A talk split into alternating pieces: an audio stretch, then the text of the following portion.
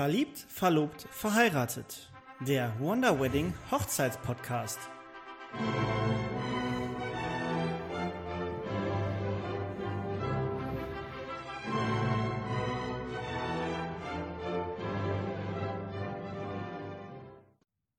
Tadadada. ähm, herzlich willkommen zur zweiten Folge vom Verliebt, Verlobt, Verheiratet, der Wonder Wedding Hochzeitspodcast, beziehungsweise eigentlich die erste richtige Folge, nachdem wir letzte Woche ähm, so ein bisschen soft gestartet sind und gesagt haben, was wir hier so mit euch vorhaben. Deshalb freut es uns, auch wenn ihr jetzt erst zu uns stoßt, dass ihr ähm, euch diese Folge zu Gemüte zieht. Genau, ich sag auch mal Hallo. Ich freue mich natürlich auch, dass ihr wieder dabei seid oder dass ihr auch gerade dazugekommen seid. Egal in welcher Hinsicht. Wir freuen uns auf jeden Fall für jeden, der uns hier zuhört. Genau, und wir haben uns für diese Woche oder für diese Folge ja schon was ganz Besonderes überlegt. Und ihr habt ja auch das Intro schon gehört. Wir haben uns da mal ein paar Gedanken gemacht, dass wir es so ganz professionell aufziehen, auch wenn es vermutlich eher so semi-professionell wird jetzt in den ersten Tagen, äh, Wochen. Ähm, auch da will ich mich nochmal herzlich bedanken an dich, dass du das Intro so toll gemacht hast. Hört sich echt klasse an. Ich freue mich, dass wir jetzt ein richtiges Intro haben. Ich fühle mich ein bisschen mehr professionell, würde ich damit sagen. Also ja. herzlichen Dank dafür. Ja, gehört ja, gehört ja mit dazu. Ein sehr pompöses Intro. Mal schauen, wie das so ankommt. Und ähm, ja, ist auf jeden Fall ein Schritt weiter in die Entwicklung von dem Podcast jetzt, auch wenn wir da ganz am Anfang noch stehen. Aber man lernt ja Schritt für Schritt und macht die Entwicklung und wir freuen uns, dass ihr ähm, da mit dabei seid. Ja. Und Vanessa, schon in Weihnachtsstimmung? Ja, so langsam äh, baut sich das auf, würde ich sagen. Wir haben ja auch schon die erste Weihnachtsdeko hier stehen. Ähm, ja, die Deko in der Stadt wird aufgehangen. Bald leuchtet wieder alles. Ich glaube, dann wird es noch mal ein bisschen mehr mit der Weihnachtsstimmung. Aber so langsam kommt es, auch wenn dann die ersten Plätzchen gebacken werden. Ich freue mich schon drauf. Wie sieht es denn bei dir aus mit der Weihnachtsstimmung? Ja, so halb, so halb. Ist ja noch ein bisschen was hin, nicht? Und noch viel, noch viel äh, zu tun. Noch. Ja, fast, fast einen Monat. Zweieinhalb Wochen sind es ja nur noch. Ja, ähm, stimmt. Und, und ähm, ja, aber das kommt ja mit der Zeit, spätestens dann am 24. nachmittags nicht. So ist es doch, genau. Ja, ähm, dann würde ich mal vorschlagen, starten wir so langsam mal hier in die in diese Folge. Und äh, wie der Titel es euch schon verrät, wollen wir uns heute mit den verschiedenen Hochzeitsbräuchen oder wir versuchen uns zumindest mit einem, mit, äh, einem Großteil der Hochzeitsbräuche, die es so gibt, äh, mal zu beschäftigen. Welt. Nicht nur Deutschland, ne? Wir haben uns ja auf die Welt fokussiert oder sagen wir mal Europa. Ja, genau. Ich, ich habe ein paar aus Europa mitgebracht und ähm, gucken wir dann mal, wie, ähm, ob es da vielleicht deutsche ähm, Pendants gibt oder welche von den internationalen Bräuchen sich dann ähm, vielleicht in Deutschland auch schon fest eingebürgert haben oder wo die, wo die dann, wo die dann herkommen oder welchen Zweck die dann, ähm, ja, welchen Zweck die welch, welchen, welchen Zweck dieser Brauch hat oder was, was da ganz, was die Motivation dahinter ist, sind ja viel, viel auch mit, mit Aberglaube zu tun oder mit, mit irgendwelchen äh, Dämonen, die man vertreibt. Da schauen wir uns mal an, was wir da heute, heute, ähm, ja, euch da ein bisschen mit, äh, mit beheitern können. Ja, so sieht's aus. Äh, ich frage dich einfach mal ganz plump oder eher gesagt, äh, wenn wir jetzt starten, mit welchem Land willst du denn anfangen? Wo hast du denn einen Brauch? Vielleicht habe ich ja das passende Pardon dazu. Also ich habe tatsächlich ein paar Bräuche gefunden, die ähm, ein paar von der Insel, sprich England und Schottland. Da ist auch eine ganz, ganz lustige Geschichte aus Schottland, die wir mit dabei haben. Ähm, wir haben, ich habe was aus Rumänien, aus der Türkei mit dabei und Dänemark mit einem ganz, ganz lustigen Ding, was äh, ist, das gibt es auf jeden Fall in Deutschland noch nicht. Deshalb gehe ich davon aus, dass du da kein deutsches Pendant zu findest. Ja, dann bin ich mal gespannt. Wollen wir dann einfach mal loslegen und anfangen mit dem ersten Brauch? Mit dem Dän Gerne, gerne. Dann würde ich vorschlagen, wir äh, reisen dann einfach mal nach Dänemark. Steht ja auch ganz Gerne. oben auf meiner Liste. Auf meiner Liste. Und ähm, ich bin gespannt. Und zwar in Dänemark gibt es einen Brauch, der nennt sich, wenn man das jetzt grob übersetzt, ähm, Küsse verteilen. Hm, kannst du dir darunter was vorstellen? Küsse verteilen, ja, natürlich, Küsse verteilen. Küsschen links, Küsschen rechts macht man doch auch oft bei Begrüßungen, oder nicht?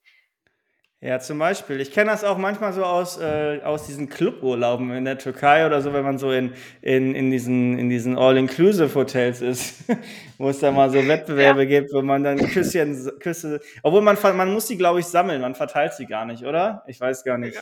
Ich habe ja, da noch nie mitgemacht. Sammeln. Danke, dass du hier Insider-Stories austeilst. Man muss sie sammeln, in der Tat. Man muss sie sammeln, muss ich, okay. Nicht. Musste ich aber nur wegen dir machen. Ja, naja, ja, so ist das, ne? Äh, wie, wie heißt das? Wie, gibt's da mal ein Sprichwort? Nee, mir fällt das Sprichwort Wer jetzt den gerade nicht Schaden ein. hat, braucht für den Spott nicht zu sorgen, sage ich da. Ja, äh, ja. Aber jetzt zurück zum Thema Küsse verteilen. Und zwar ähm, ist in Dänemark der Brauch, dass wenn sich das Brautpaar trennt, also jetzt keine Trennung nach dem Sinne, wir streiten uns und lösen uns wieder auf, sondern wenn man sich quasi am Brauttag, also am Hochzeitstag während der Feier äh, trennt voneinander, sprich äh, zum Beispiel die äh, Braut geht mal aufs, ähm, ja, auf die Toilette Die Nase, oder ma macht sich noch mal ein bisschen, macht sich noch mal ein bisschen frisch. Oder äh, der Bräutigam ist, ist alleine. Also sobald man den Raum miteinander getrennt ist, dann ähm, ist es so, dass quasi Küsse verteilt werden oder eben auch wie in dem äh, Beispiel ähm, aus dem Urlaub ähm, quasi auch Küsse gesammelt werden. Dann ist es nämlich so, dass ähm, die jeweils andersgeschlechtlichen den Braut, die Braut oder die Bräutigam küssen dürfen oder küssen sollen. Ähm, und ähm, da, das ist dann wirklich so, dass man, dass man, dass das Brautpaar quasi dann viel Zeit ähm, miteinander verbringt und den Tag wirklich dann miteinander äh, feiert, solange man, ähm, genau. Und wenn halt eben ein Partner das, den Raum verlässt, ähm, dürfen die jeweils anderen eben, ähm, wird er dann halt eben abgeküsst. Geküsst. Ja, tatsächlich kenne ich so einen Brauch aus Deutschland nicht. Ist ja sehr amüsant. Dann müssten sie ja quasi, um das zu vermeiden, gemeinsam auf Toilette gehen, gemeinsam an die frische Luft gehen. Einfach Ja. sich gegenseitig gar nicht alleine lassen, wenn man das nicht möchte. Aber ist ja auch irgendwo ganz schön, würde ich sagen. Ich kenne es nur aus Deutschland, wenn die Gäste anfangen, mit Gabel oder Messer gegen das Glas zu schlagen, dass äh, das Brautpaar sich dann küssen muss. Also das kenne Ja. ich als üblichen Brauch auf deutschen Hochzeiten.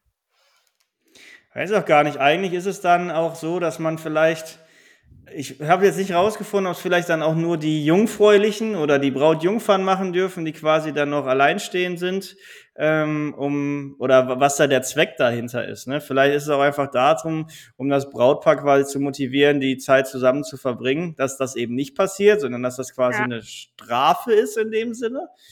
Ähm, keine Ahnung. Ist ja, auf jeden ist Fall eine eine ziemlich interessante Sache. liebevolle Strafe.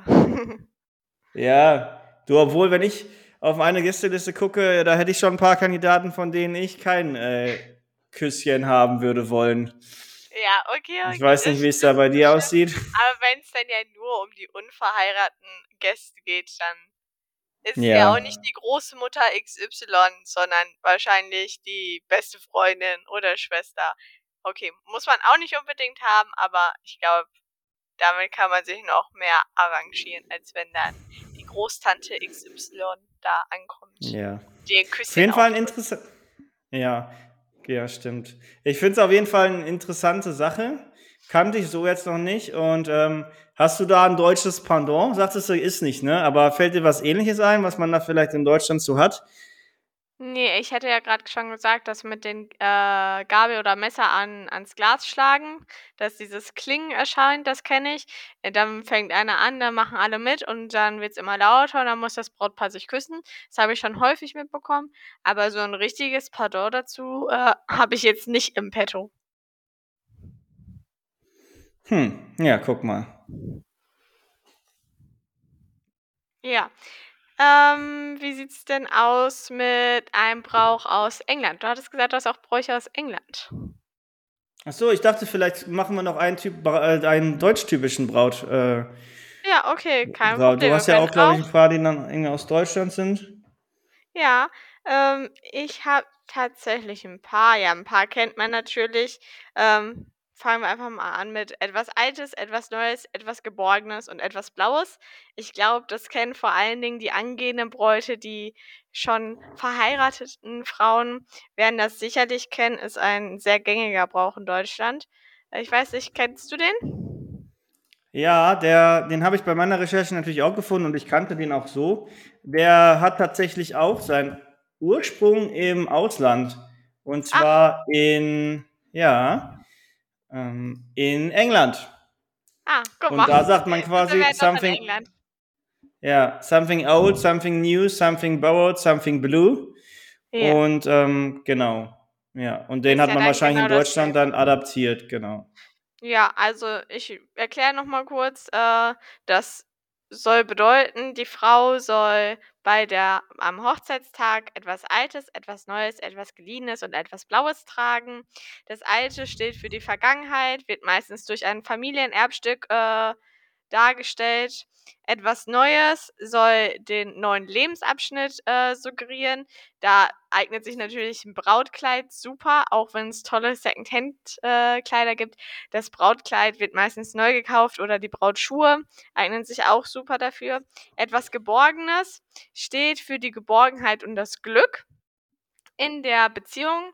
Dafür ist ist das Symbol und da wird meistens, äh, etwas von der Mutter, von der Schwiegermutter oder von der besten Freundin der Schwester, ähm, weitergegeben an die Braut. Äh, ausgeliehen natürlich, muss ja nur was Geborgenes sein, nichts Geschenktes.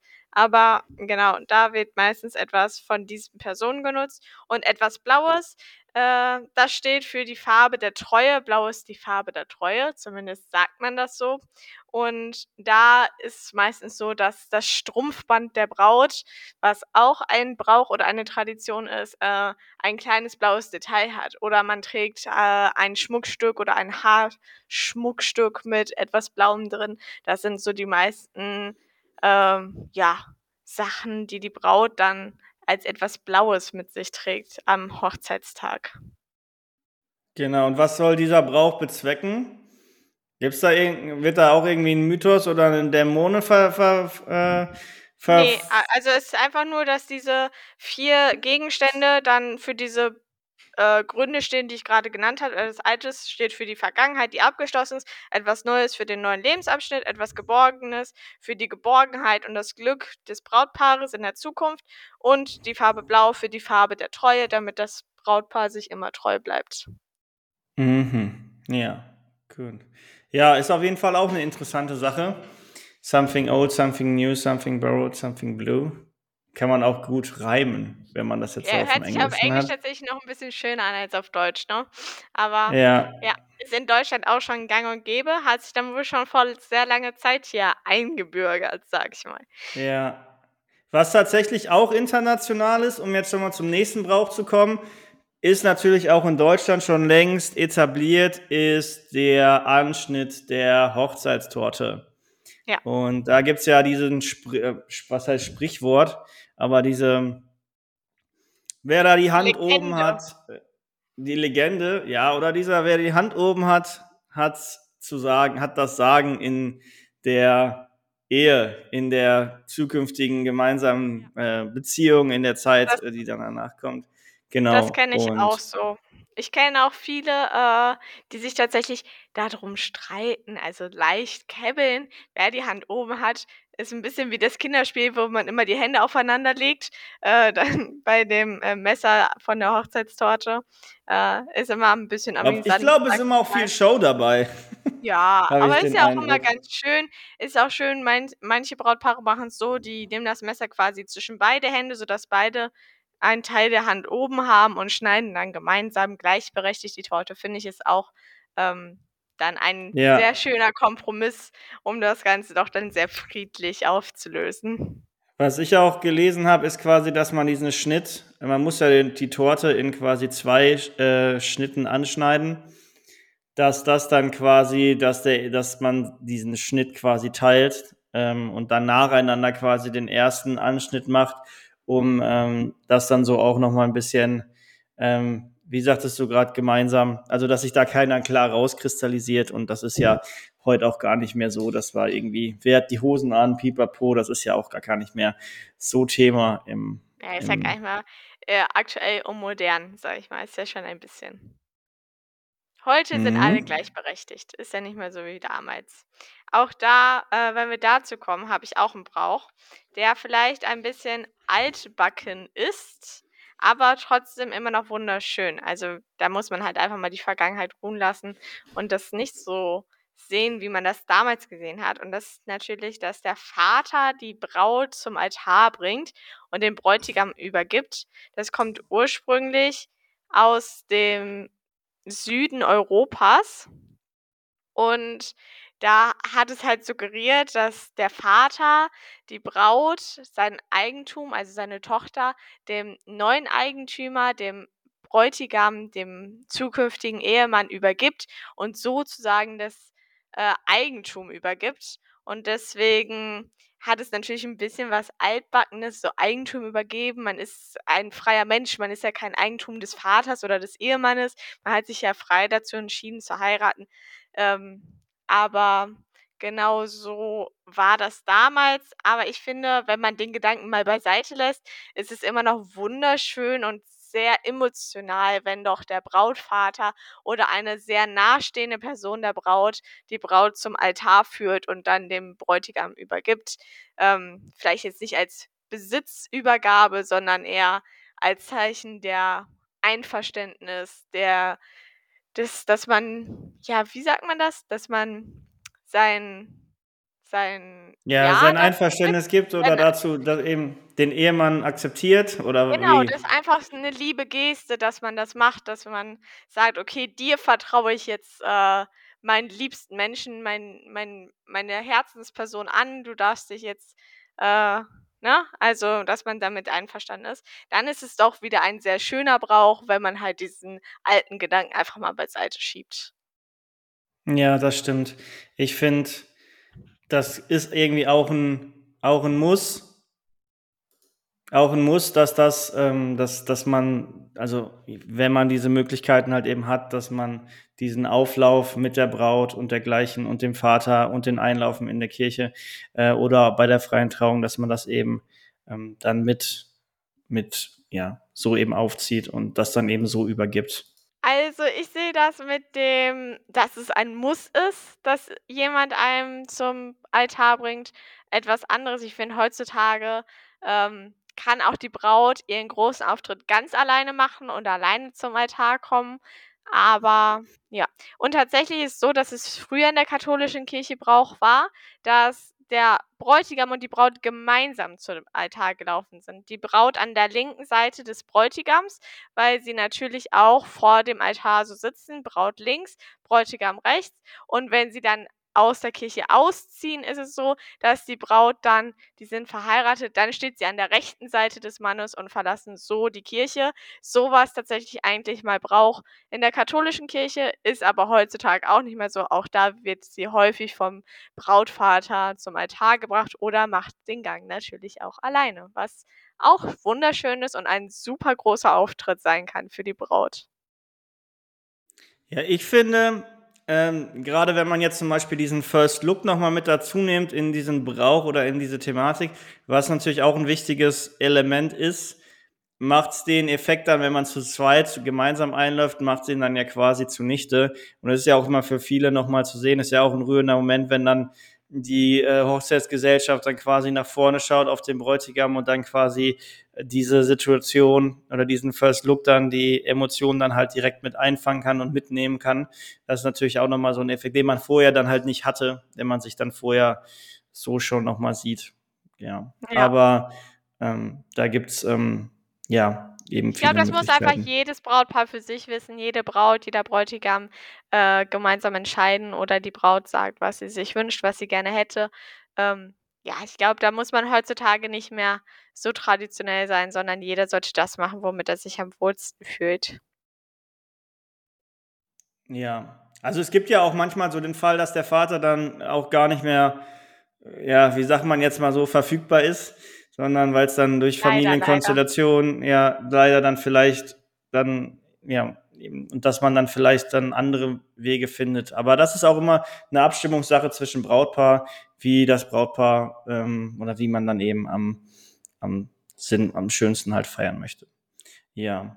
Ich habe noch eine Sache, äh, wenn wir gerade noch bei der Trauung sind. Und zwar, Gerne.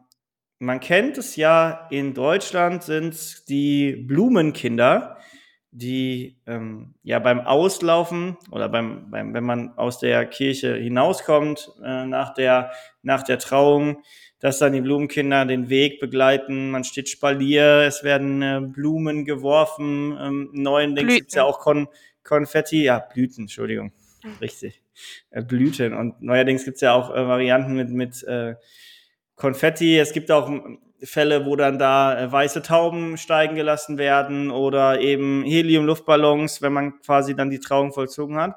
Im asiatischen Raum ist es so, dass Kinder quasi Reiskörner werfen. Mhm. Und wofür stehen Und die? Und äh, ja, das ist dann quasi so eine Art Segen, dass man quasi das Brautpaar damit dann zusätzlich nochmal einen Segen gibt. Also während der Trauung gab es dann ja sowieso, aber dass man quasi dann auch nochmal durch die Kinder quasi einen Segen bekommt, äh, dass die Ehe unter einem guten Stern steht.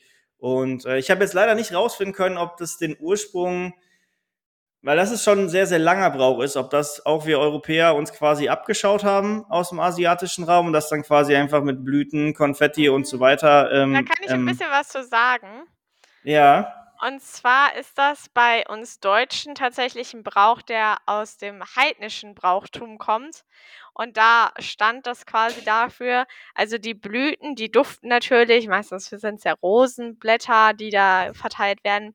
Und dieser Duft sollte die Fruchtbarkeitsgöttin anlocken und das Paar mit einem großen Kindersegen äh, bescheren oder zu einem großen Kindersegen verhelfen.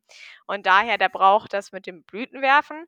Ich kenne tatsächlich auch einen Brauch, der so ähnlich ist mit dem Reiswerfen. Da machen das nicht die Blumenkinder, sondern die liebe Hochzeitsgesellschaft, die Spalier steht. Die stehen draußen vor der Kirche oder vor dem Trauungsort. Äh, und wenn das Brautpaar rauskommt, wird es mit Reis beworfen. Und ich kenne es so, dass jedes Reiskorn ein Kind bedeuten soll. Also jedes Reiskorn, was im Haar des Brautpaares landet, soll für ein symbolisches Kind, für den Kindersegen stehen. Also auch da haben wir vielleicht uns das mit dem Reis aus dem asiatischen Bereich abgeguckt. Aber das mit den Blüten kommt tatsächlich von den Heiden, von den heidnischen Bräuchen. Ja, also interessant, ist ja ein bisschen ähnlich, auch dass man halt einen Segen damit gibt, aber tatsächlich in Deutschland geht es dann eher um den Kindersegen.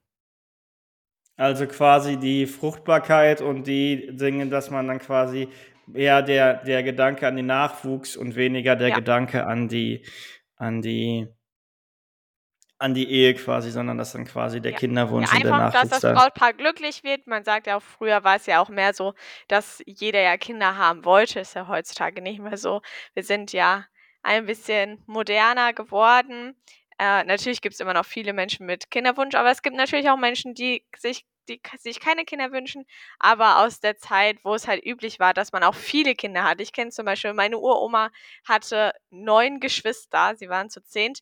Ähm, es war üblich, dass man viele Kinder hat. Und ich glaube, daher kommt das natürlich auch, dass man halt dem Brautpaar viele Kinder wünscht und einen großen Kindersegen ähm, mit auf den Weg geben möchte, was man natürlich leider nicht immer ähm, beeinflussen kann.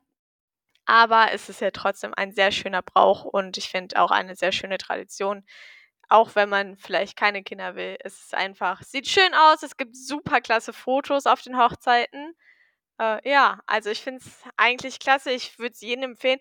Es gibt ja auch äh, Konstellationen, die machen es nicht mit äh, Konfetti, Blüten oder Reis, sondern mit Seifenblasen. Finde ich auch eine sehr schöne Alternative, umweltfreundlich. Ja, also da gibt es, glaube ich, genug Alternativen. Da findet jeder was für sich. Oder man lässt es halt sein, wenn man es überhaupt nicht leiden mag. Ich wollte gerade sagen, nicht jedes Brautpaar möchte ja auch Kinder kriegen. So, dann ist das ja vielleicht der, der falsche äh, Segen. Vielleicht muss man das für, für etwaige Fälle den Segen noch mal ein bisschen anpassen. Ja, es muss ja nicht unbedingt immer den Hintergrund haben, aber ich finde auch für Fotos, wenn das Brautpaar aus der Location kommt, wenn das Brautpaar aus der Kirche kommt, egal wo man heiratet, ähm, ist es ja auch immer schön für die Fotos. Äh, das Brautpaar kommt strahlend glücklich daher und, äh, da ist doch was in der Luft. Alle Gäste freuen sich und werfen was, haben was zu tun. Ist eine Aktion auch, wo man die Gäste super mit einbeziehen kann.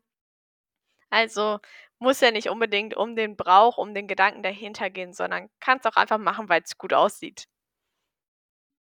Cool. Ja, und wenn man jetzt diese Hochzeitsfeier mal weiter durchspielt, nach der Trauung, nach dem ja, nach der nach der Trauung, nachdem man dann quasi den Auslauf hatte, nachdem man da dann im äh, auf dem Vorplatz steht, sich alle noch mal beglückwünschen, vielleicht noch die ein oder anderen Fotos gemacht werden, geht's macht man sich ja meist auf den Weg zur Hochzeitslocation, da wo dann quasi die Feier stattfindet. Und da gibt's ja auch einen Brauch, den es wahrscheinlich auch in ganz vielen Abwandlungen gibt, nämlich die Dosen am Brautauto. Die leeren, Ja. scheppernden scheppernden Dosen, die quasi an der Stoßstange des Brautfahrzeugs festgemacht werden, äh, Kenne ähm, ich, und ja. und dann quasi auf den Weg zur Hochzeitsfeier quasi, ähm, ja, mit lautem, klirrenden Geräusch, äh, das Brautpaar begleitet und zusätzlich durch Hupen unterstützt wird. Durch den Autokorso, den dann alle so lieben, die nichts mit der Hochzeit zu tun haben. Wir kennen's alle, das laute Hupen einer ganzen Autokolonne auf dem Weg zur Hochzeitslocation. Aber was steckt denn dahinter? Gibt's da 'ne Legende, 'n Mythos? Warum wird es überhaupt gemacht? Ja, natürlich. Wie hinter jedem Brauch gibt's da natürlich auch 'n Mythos und 'ne Geschichte. Und zwar, ähm, sind's 2 Dinge. Also, eins ist, glaube ich, der der wirkliche Mythos sind, äh oder ist, dass quasi Geister vertrieben werden sollen durch dieses Geräusch und den Lärm, äh, weil's ja wirklich auch 'n unangenehmes Geräusch sein kann, ist Ja. es wirklich so, dass dadurch dadurch dann dann die Geister, die Die quasi bösen vielleicht um die Geister. bö die genau, die Bösen. Es gibt ja auch gute Geister. Die bösen Geister, die rund um diese ja, um das Brautpaar vielleicht schweben, dadurch dann abgeschreckt werden und vertrieben werden. Und es ist auch 'n Punkt, um Aufmerksamkeit auf das Brautpaar zu generieren. Oder was heißt zu generieren? Einfach dadurch, dass man dann eben, ähm, mitkriegt, dass quasi: „Hurra, das ganze Dorf ist da“, nach dem Motto. Dass quasi viele auch noch mal mitbekommen, dass hier jetzt 'ne, äh, Hochzeit stattgefunden hat, dass man, äh, die Emotionen, das Glück und eben diese Situation einfach teilen kann und mehreren Menschen, äh, da auch noch mal, ja, die Aufmerksamkeit drauf legen kann. Ja, äh, kenne ich aus Deutschland auch, natürlich. Ich glaube, wir kennen's alle. Ah, weißt du denn, woher der Brauch kommt? Ne. Oh, ich Tatsächlich dachte, du nicht. hättest jetzt das Herkunftsland. Ich habe es Ne, nämlich du? leider auch nicht. Ne, Ah. leider nicht. Ich werde es aber retuschieren Dann recherchieren, waren's die nicht Deutschen. retuschieren. Dann waren's die Deutschen, natürlich. Wenn's keiner war, waren's die Deutschen. Ne, wir recherchieren das vielleicht noch mal und, äh, geben da noch mal in der nächsten Folge machen wir noch mal einen Rückbezug darauf, um euch auf den Laufenden zu halten, woher denn dieser Brauch stammt. Aber zum Ja. Thema Aufmerksamkeit fällt mir noch was ein. Ich hatte auch noch einen Brauch gefunden. Ich habe ihn mir, äh, nicht so, ähm ähm, nicht so wichtig eingestuft, deshalb hoffe ich, dass ich den mir jetzt richtig zusammenreimen kann. Und zwar geht's darum, dass das Brautpaar ich weiß gar nicht mehr, in welchem Land das war. Es wird dann groß angekündigt und die Aufmerksamkeit wirklich auf, dass jeder mitbekommt, dass die Braut quasi oder die in dem Fall ja die Frau, sie, ähm, äh, ja, sich quasi verheiratet oder dass 'ne 'ne Hochzeit stattfindet. Und dann Damit kommen wirklich viele Menschen weiß. Damit jeder Bescheid weiß. Und ich glaube, es war Schweden. Und da ist es auch so, dass dann wirklich unbeteiligte Menschen dieser Braut ganz tief in die Augen gucken. Also, auch wenn man jetzt quasi nicht zur Hochzeitsgesellschaft ge äh, gehört oder wenn man ähm, wenn man die irgendwie auf 'nem auf 'nem Platz sieht, wo Fotos gemacht werden, auf 'nem oder in der Innenstadt, wie auch immer, oder beim Friseur, wenn sie frisch gemacht wird, wenn man der dann tief in die Augen blickt, das ist für beide Parteien auch noch mal so 'n so 'n Punkt, ähm, dass man das eben gern sieht. Also, es bringt wohl Glück, wenn man eine Braut in dem in dem Land ich wei bin mir nicht mehr sicher, ob's Schweden war, ähm, da dann eben antrifft und deshalb soll man der dann eben tief in die Augen schauen. Ja, auch schön, wenn es dann Glück bringt. Ist ein sehr schöner Brauch, finde ich. Also, kenne ich so nicht, kenne ich aus Deutschland nicht, kenne ich auch tatsächlich aus anderen Ländern nicht wirklich. Habe ich noch nie gehört, finde ich aber toll. Ja, ich weiß, wie gesagt, nicht mehr genau, wo das herkam, aber das ist auch noch mal 'ne ganz, ähm, interessante Sache. Was ich aber weiß, wo es herkam, ich weiß nicht, ähm, ob wir damit mal weitermachen wollen, wenn wir mal nach Schottland schauen. Gerne, gerne. In Schottland, äh, stehen ja nicht nur viele alte Burgen und Schlösser und Loch Ness und dergleichen, sondern es ist ja auch ein Land der Fabeln und der Elfen und, Ja, die sind sehr ähm naturverbunden. Ja, und übersetzt nennen die die Schotten natürlich, ähm, äh also nicht natürlich, sie nennen sie Elfies und die haben Oh. natürlich auch viel Tradition. Ich habe selber schon mal 'n paar eine ein zweimal 'ne schottische Hochzeit wahrgenommen mit Dudelsack und Schottenrock und dergleichen, was natürlich dann auch noch mal 'nen speziellen Charme hat, gehört einfach zu deren Tradition. Und Ja, was eben auch ein Fall. ja, was eben auch ein Brauch ist, ist, dass die Farbe Grün quasi, äh, auf Hochzeiten verboten ist, weil das eben die Farbe der Elfen ist, der Der Elfies und die. Fra der Elfies und, äh, die grüne Farbe ist denen quasi vorenthalten und deshalb ist es soll man eben Vorbehalten. und ja, vorbehalten, richtig. Ist es den ähm, es ist quasi man soll's unterlassen, diese Kleidung dann, äh, zu tragen. Ähm, sprich keine grünen Socken, keine grüne Westen oder Gilet Krawatte? und eben auch keine Krawatten oder oder Unterbuxen in grün. Ähm, das gilt sowohl für Brautpaar, Braut äh, oder Bräutigam, aber eben auch für die Hochzeitsgesellschaft. Und das geht sogar so weit, das finde ich interessant, dass, ähm, keine grünen Lebensmittel ähm, au beim Hochzeitsessen quasi mit dabei sein dürfen. Also, wäre 'n Essen Das für ist mich, weil da würde verrückt. der Salat nämlich wegfallen. Äh, Dann ja, gibt's nur ist Fleisch. mir auch gefallen. Ja, also es gibt, äh, ja, quasi keinen Salat, es g also keinen grünen Salat, Tomaten und so weiter gehen natürlich, aber, äh, auch zum Beispiel kein, ähm, ja, Rucola und, äh, Keine Brokkoli und Grünkohl und so weiter. Das fällt halt alles weg. Das darf darf dann beim beim beim Brautpaar oder bei der bei dem Hochzeitsmenü quasi nicht verspeist werden oder soll nicht verspeist werden, um quasi diesen Brauch, ähm, oder diese Tradition dann zu wahren. Ja, lustig, amüsant, aber auch sehr süß, würde ich sagen. Sie ehren halt den Elfies. Ich finde, das Ja. schön. Jetzt fragst du dich wahrscheinlich: „Tja, wie macht das die Braut mit ihrem Brautstrauß?“ Ja, das ist natürlich 'ne Sache, da kannst du ja Grün eigentlich nicht vermeiden, es sei denn, der spe äh, besteht komplett aus Trockenblumen. Ist aber ja auch erst 'n 'n 'n Ding seit 'n paar Jahren mit den Trockenblumen als Bra Brautstrauß. Wie machen das denn die Schotten? Machen sie keine kein Genau. Grünzeug in die Ja, im im Brautstrauß machen die tatsächlich 'ne Ausnahme, weil da da sehen die Elfen die Elfis quasi darüber hinweg, dass dass das grün ist und sehen da keine Gefahr drin und dergleichen. Deshalb darf Geht man das nur für den Brautstrauß oder geht das Ja, für die komplette für die Floris Dekoratio Floristik Nein, gilt nur für den? Brautstrauß. Dekoration Ah. sollte schon da muss man das auch noch mit berücksichtigen, obwohl das auch merkwürdig ist, weil ohne Grün geht's da ja eigentlich auch nicht. Ja, Da deswegen bin ich frage ich. gespannt. Vielleicht gibt's da ja auch, äh, 'ne Ausnahme für die floristischen Dekoelemente. Genau. Vielleicht könnt ihr da mal vielleicht hat einer von euch, äh, schon mal eine Hochzeit in Schottland besucht oder, ähm, irgendwie 'ne schottische Hochzeit mit wahrgenommen und hat kann da mal berichten. Wir würden uns auf jeden Fall freuen, da von euch zu hören. Könnt uns gerne auf Ja. Instagram schreiben und vielleicht, äh, können wir das ja aufklären. Ansonsten versuchen wir da auch noch mal das ein oder andere auszuklären oder aufzuklären. Thema Brautstrauß, da hast du auch noch was, oder? Ja, natürlich. Ich glaube, das kennt jeder, den Brautstrauß werfen.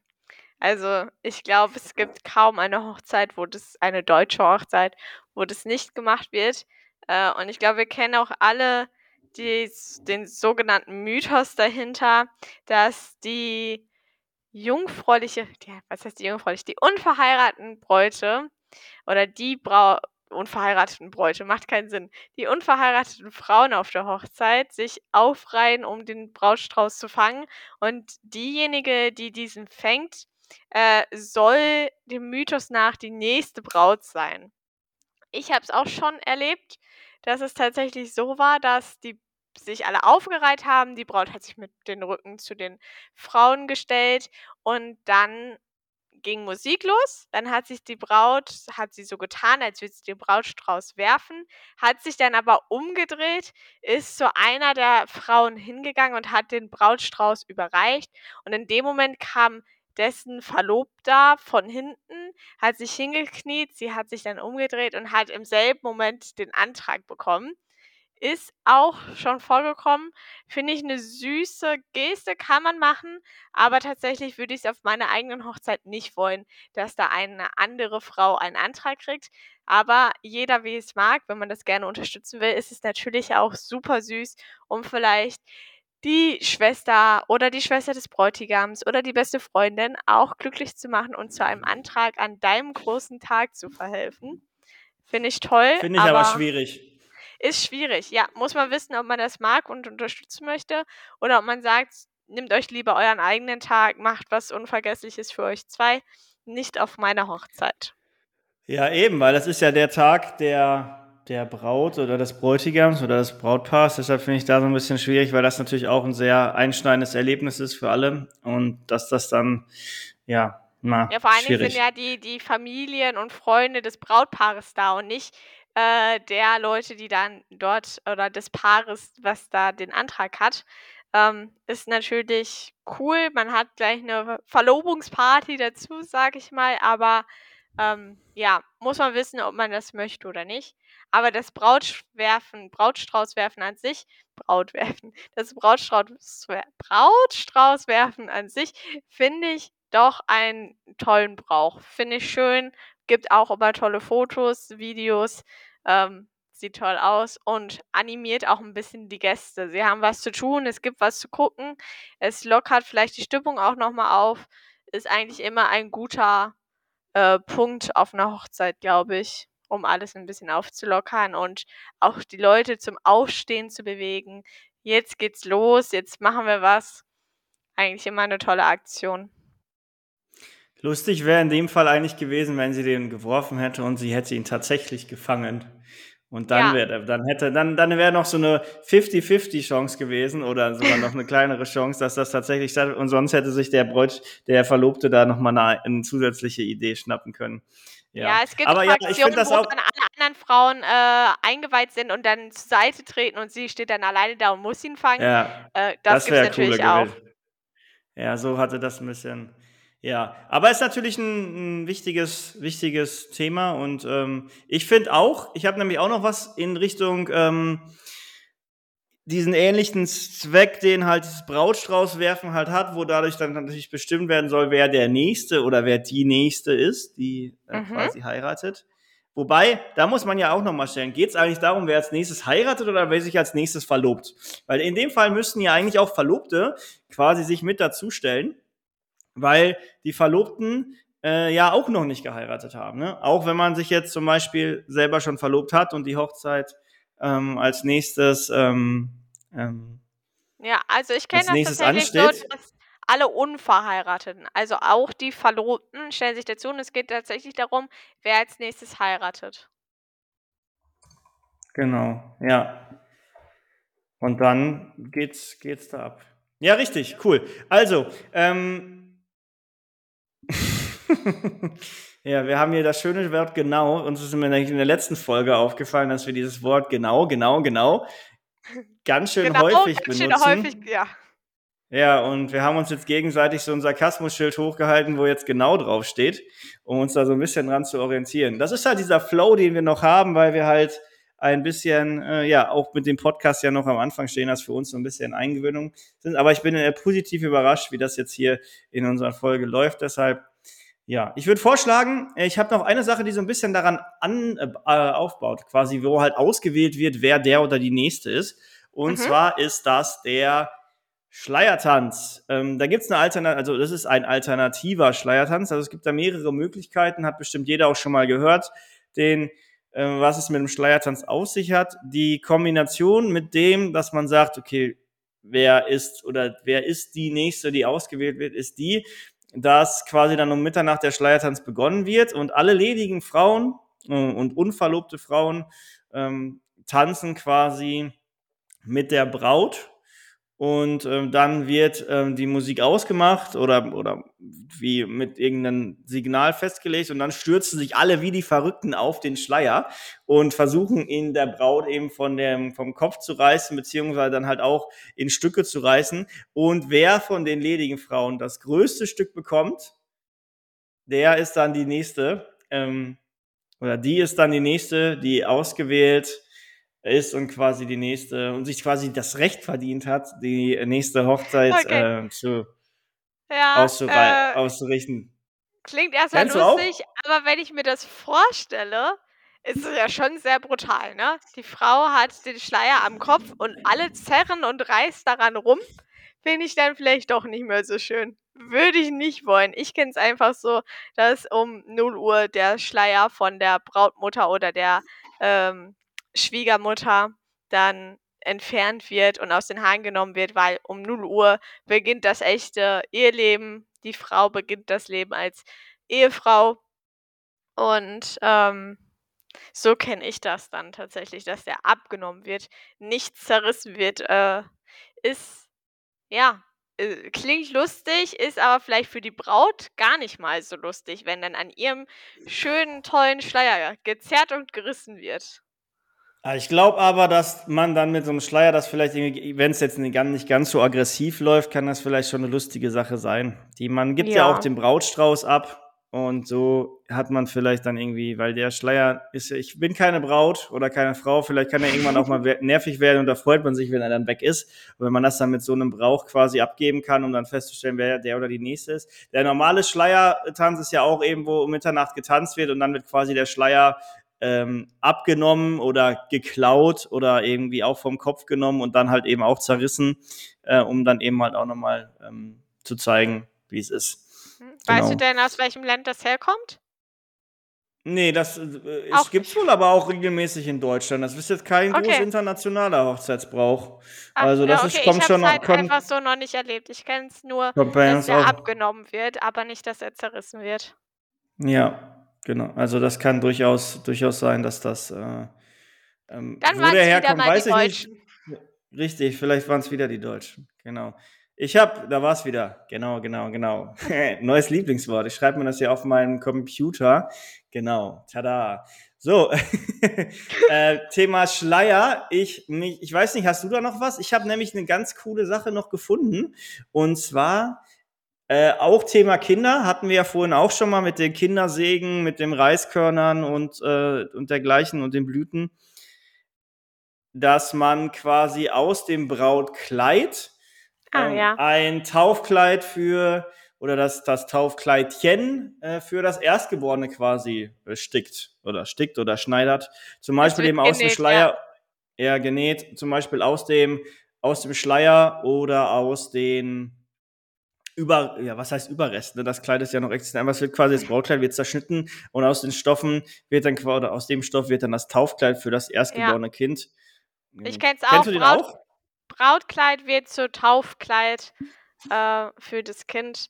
Finde ich schön, wenn man sein Kleid dafür hergeben will, hängt ja meistens dann doch nur im Schrank als Staubfänger, das, äh, Brautkleid, wenn man es nicht weitergibt, äh, vererbt oder wieder verkauft. Dann, äh, finde ich's natürlich wunderschön. Ist, äh, sehr schöner Brauch, finde ich, ein Taufkleid daraus zu machen. Ist auch etwas, ja, was Verbundenheit und Geborgenheit, Liebe zeigt zu doch dem ersten Kind. Vielleicht zieht man dieses Kleid, dieses Taufkleid ja dann auch nicht nur dem Erstgeborenen an, sondern jedes, äh, seiner Kinder, wenn's getauft wird. Lässt es vielleicht umsticken oder die Namen draufsticken. Ähm, finde ich 'n toller Brauch, wunderschön. Würde ich, äh, so machen, wenn ich Kinder haben wollen würde. So. Ist auf jeden Fall 'ne Maßnahme. Mein Brautkleid hat natürlich auch 'n hohen Wert. Ähm, es ist natürlich auch meist teuer in der Anschaffung, wenn man das dann eben so quasi dann Ja, ver aber wird ja eh nur einmal will. getragen. Ja, richtig. Aber ich habe auch schon mal Geschichten gelesen oder gehört, wo dann das Brautkleid die Tochter dann wirklich auch zur Hochzeit Ja, hatte ich ja anhatte. gesagt, wenn man's nicht vererben möchte, sondern Ja. einfach so weitergeben möchte, dann ist das toll. Man kann es natürlich aufbewahren und die Töchter ziehen es an oder die Schwiegertöchter vielleicht auch, wenn man keine eigenen Töchter kriegt. Ähm, aber ja, ich weiß jetzt nicht, ob ich das Brautkleid meiner Mutter tragen wollen würde. Ähm, Das da ist ja wahrscheinlich auch nicht mehr so im Trend, ne? eigenen ja, man hat ja einfach seinen eigenen Geschmack. Wir sind alle ein bisschen moderner geworden. Ob dann natürlich gibt's auch wunderschöne Vintage-Kleider, ähm, will ich gar nicht in Frage stellen. Aber ob mein Geschmack auch der Geschmack meiner Mutter war, ich bezweifle es. Ähm, Ja. deswegen finde um ich, die das ist 'n Tradition schöner zu wahren, Brauch. so was zu Ne, ne, Ja. deswegen würde ich's gar nicht machen, nur um die Tradition zu wahren. Ich finde, äh, aus dem Zeitalter sind wir raus, etwas neu zu machen, um die Tradition zu wahren. Ich finde, man sollte schon dahinter stehen oder nur das machen, was man auch machen möchte und es sich nicht dazu zwingen lassen, nur weil die Tradition es sagen. Ähm, ja, sollte man für sich aber selbst wissen, wie man das handhabt. Aber tatsächlich finde ich das mit dem Taufkleid, ähm, wäre ein wunderschöner Brauch. Oder ist ein schöner Brauch. Mhm. Richtig. So. Ich würde vorschlagen, wir hatten uns eigentlich mal vorgenommen, unsere Folgen so auf 30 bis 35 Minuten einzupendeln, dass dann Sind jeder nur das mal irgendwie drüber. Ja, wir sind jetzt knapp 10 Minuten drüber. Ich glaube, es ist 'ne gute Maßrichtung für die erste Folge. Nicht, äh, dass wir die Erwartungen zu hoch setzen, dass wir jetzt jede Woche über 'ne Stunde sprechen. Wir haben nämlich noch also, bei mir sind noch 'n paar Bräuche auf der Liste, zum Beispiel hier angekündigt ja so Rumänien. einige. Rumänien, Zypern und, äh, die Türkei habe ich hier noch bei mir mit drauf und natürlich auch noch so 'n paar, ähm, mittelalterliche Bräuche, die sich bis heute durchgesetzt haben, die wir noch mal wo wir noch mal 'n bisschen drüber sprechen wollten. Ich würde einfach vorschlagen, ich weiß nicht, was du davon hältst, Vanessa, dass wir die erste Folge direkt gleich, äh, ja, dr äh, Aufteilen auf halbieren. 2. Aufteilen auf 2, genau, und dann einfach in der nächsten Folge, äh, dann uns auch noch mal Daran mit dem Thema. Hochzeitsbräuche genau, und dann noch mal g über die Themen, die wir wo wir auch noch mal, ähm, 'n Update geben wollten, äh, zu dem Dosen am Brautauto war das mit mit der ja. mit dem Herku mit der Herkunft, genau. Und, ähm, bei den Schotten, äh, quasi, wie das so aussieht mit den äh, mit Mit der ja, Dekoration, quasi mit den Blumen, mit ja. Dekoration mit Blumen, genau. Vielleicht habt ihr ja zwischenzeitlich schreibt uns ja einer von euch, äh, noch mal was, ähm, dazu, ob, äh, jemand da was mitbekommen hat. Ansonsten werden wir uns da auch noch mal schlau machen und würde vorschlagen, dass wir dann einfach in der nächsten Folge weitermachen. Ja, finde ich gut. Äh, ich habe hier nämlich auch noch so einige Bräuche, die ich kenne. Ähm, ist jetzt vielleicht dann für die erste Folge doch 'n bisschen viel. Dann splitten wir das Ganze einfach und machen in der nächsten Folge am nächsten Donnerstag mit dem Thema Hochzeitsbräuche weiter. Ich glaube, ist auch 'n ganz interessantes Thema. Ähm, hört man sich, glaube ich, gerne an. Also, ich finde es sehr interessant, sehr amüsant, äh, was es nicht alles so gibt für Bräuche. Ich glaube, machen wir einfach so. Machen wir 'ne 2. Folge, dann haben wir das äh, können wir das auch ganz ausfü ausführlich weitermachen. Nicht, dass wir das jetzt hier einfach nur runterrattern, um die ganzen Bräuche abzuklappern. Ne, machen wir's so, machen wir 'ne 2. Folge zu dem Thema. Ja, finde ich gut. Super. Super. Dann freuen wir uns auf eure Nachrichten. Wir freuen uns über jedes Abo, egal ob das hier in der App ist, äh, bei Spotify, Google oder Apple Podcast. da, es Bewertet uns gerne. gibt.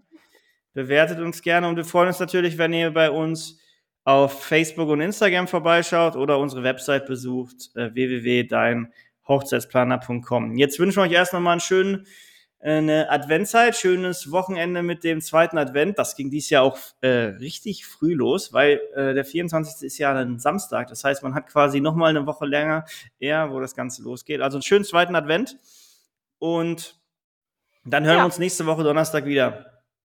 Ich wünsche auch einen schönen 2. Advent, 'n schönes Wochenende. Genießt die Adventszeit. Besorgt noch alle flott eure Geschenke, falls ihr's noch nicht gemacht habt und backt viele leckere Plätzchen. Ich wünsche euch was. Tschüssi. Bis dann. Tschau. Vielen Dank fürs Zuhören.